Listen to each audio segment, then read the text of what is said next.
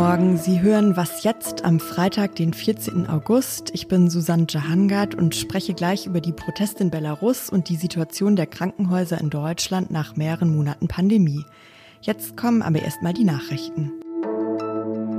Ich bin Anne Schwed, guten Morgen. Die Regierung in Belarus hat damit begonnen, Demonstranten freizulassen, die während der regierungskritischen Proteste der vergangenen Tage festgenommen wurden. Mehr als 1000 Menschen sind der Regierung zufolge gestern Abend schon freigelassen worden. Ein Großteil der mehr als 7000 Festgenommen soll heute noch freikommen. Die Kehrtwende der Regierung kommt kurz vor einer Sondersitzung der EU-Außenminister, die heute stattfindet. Dabei soll es unter anderem auch um Sanktionen gegen das Land gehen, wegen der umstrittenen Präsidentschaftswahl und der anschließenden anschließenden Polizeigewalt gegen Demonstranten. Unter Vermittlung der USA haben Israel und die Vereinigten Arabischen Emirate vereinbart, diplomatische Beziehungen aufzunehmen. Israel will im Gegenzug auf die Annexion von Teilen des Westjordanlands verzichten, allerdings nur vorläufig. Die drei Länder sprachen von einem bedeutenden Schritt und hoffen, dass das Abkommen einer Zwei-Staaten-Lösung im Nahostkonflikt dienen wird. Von den Palästinensern kam jedoch Kritik. Das Abkommen bedeutet für sie de facto eine Anerkennung Jerusalems als Hauptstadt Israels. Redaktionsschluss für diesen Podcast ist 5 Uhr. Seit Tagen demonstrieren in Belarus tausende BürgerInnen. Ausgelöst hat die Proteste die Präsidentschaftswahl am vergangenen Sonntag. Alexander Lukaschenko soll die Wahl haushoch gewonnen haben. Die genauen Ergebnisse stehen noch nicht fest, werden aber heute bekannt gegeben. Viele aber gehen von massiver Wahlfälschung aus. Gegen die Proteste geht die Polizei seit Tagen brutal vor. Sogar mit scharfer Munition soll sie auf Demonstrierende geschossen haben. Mindestens ein junger Mann, der festgenommen wurde, ist diese Woche gestorben. Über die Situation in Belarus spreche ich jetzt mit Alice Botha, unserer Korrespondentin in Moskau. Hallo Alice. Hallo. Das Ausmaß der Gewalt in Belarus ist ja wirklich ziemlich erschreckend. Wie schätzt du denn die Situation jetzt gerade ein? Also die Situation spitzt sich tatsächlich seit Sonntag zu. Heute hat ein russischer Journalist einen furchtbaren Bericht veröffentlicht. Er ist selbst 16 Stunden lang festgehalten worden. Er berichtet von Folter. Er berichtet davon, wie sie gestapelt wurden in dem Hof der Polizeiwache, wie sie sich nicht bewegen durften, wie um ihn herum Menschen lagen mit Verletzungen, die nicht versorgt worden sind. Sie durften nicht trinken, sie durften nicht auf Toilette. Dieser Journalist ist mittlerweile wieder in Russland, dank äh, des Einsatzes der russischen Botschaft, aber tausende andere sind noch immer inhaftiert und die Brutalität der Polizei ist wirklich erschreckend und in einem unglaublichen Maße wird sie derzeit ausgeübt. Unter denen, die sich öffentlich gegen Lukaschenko gestellt haben, sind auch drei Frauen, die den Diktator ganz besonders herausgefordert haben. Wer sind denn diese drei Frauen? Diese drei Frauen heißen Svetlana Tsihanowskaja, das war die Frau, die Lukaschenko herausgefordert hat und gegen ihn kandidieren durfte. Sie hat ihre Kandidatur angemeldet, nachdem ihr Mann, ein recht bekannter Blogger, nicht zugelassen verhaftet worden ist. Ihm drohen mehrere Jahre Gefängnis. Daraufhin wurde sie zugelassen, eben auch weil man sie nicht ernst nahm.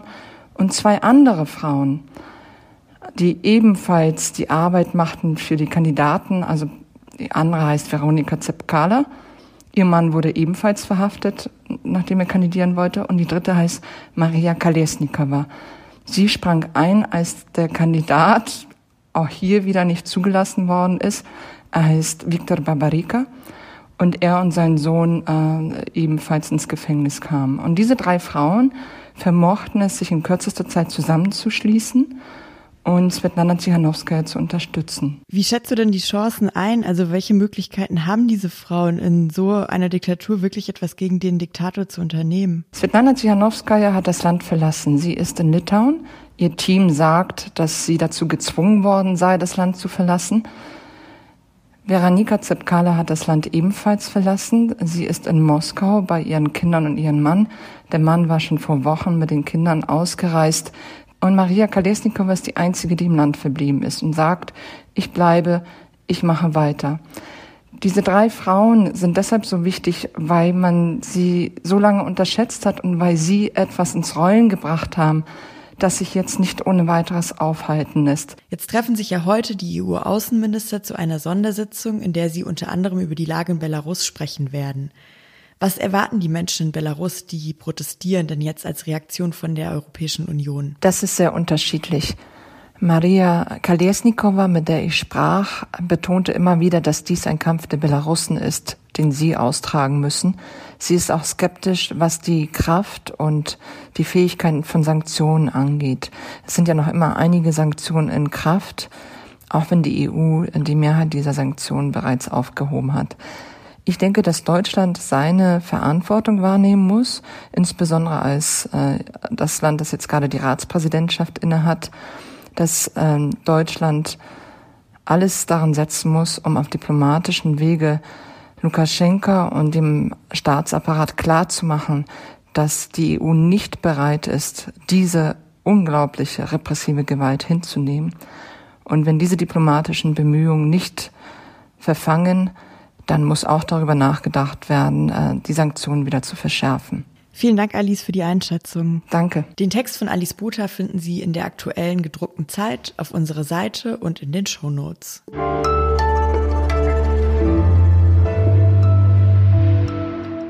Und sonst so? Das ist ja irgendwie so der Traum, wenn man am Meer ist, dass plötzlich so ein niedlicher grauer Kopf auftaucht und einen mit ganz glubschigen Augen anschaut. So ein Seehund mal in echt zu sehen, das wäre schon echt was Schönes. So was ähnliches ist jetzt am Strand von Schönhagen an der Ostsee passiert zwischen Flensburg und Kiel. Da ist genau so ein grauer Kopf plötzlich im Wasser aufgetaucht, aber statt putziger Glubschaugen hatte dieser Kopf spitze Ohren und ein Rüssel. Dieser angebliche Seehund von der Ostsee war nämlich gar keiner, sondern ein Wildschwein. Die Leute am Strand waren entsprechend überrascht. Ein Badegast hat mit einer Schaufel versucht, das Tier zu jagen. Ähm, eine andere Frau hat geschrien. Lasst es laufen! Und sich gefragt, ja, und wo wollte es hin? Verletzt hat das Tier zum Glück niemanden. Wildschweine können manchmal ja auch ganz schön brutal sein. Dieses Schwein war übrigens gar nicht so ein Ausnahmetalent. Wildschweine können im Allgemeinen sehr gut schwimmen.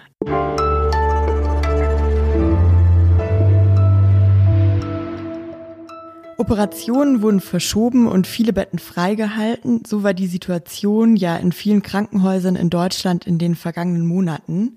Die Kliniken sollten in Zeiten einer Pandemie gut vorbereitet sein, wenn sich immer mehr anstecken und behandelt werden müssen. Für uns alle war das eine große Sicherheit, aber für immer mehr Krankenhäuser wird das jetzt zum Problem. Das hat Karin Finkenzeller für uns recherchiert. Sie ist freie Journalistin und mit ihr spreche ich jetzt darüber, wie es in den Kliniken nach so vielen Monaten Ausnahmesituation aussieht. Hallo Karin. Hallo Susanne. Karin, so viele Betten so lange freizuhalten, das war für viele Krankenhäuser wahrscheinlich ziemlich teuer, oder? Ja, dazu muss man wissen, dass Krankenhäuser natürlich dafür bezahlt werden, dass sie Patienten behandeln und nicht, dass sie Betten leer stehen haben.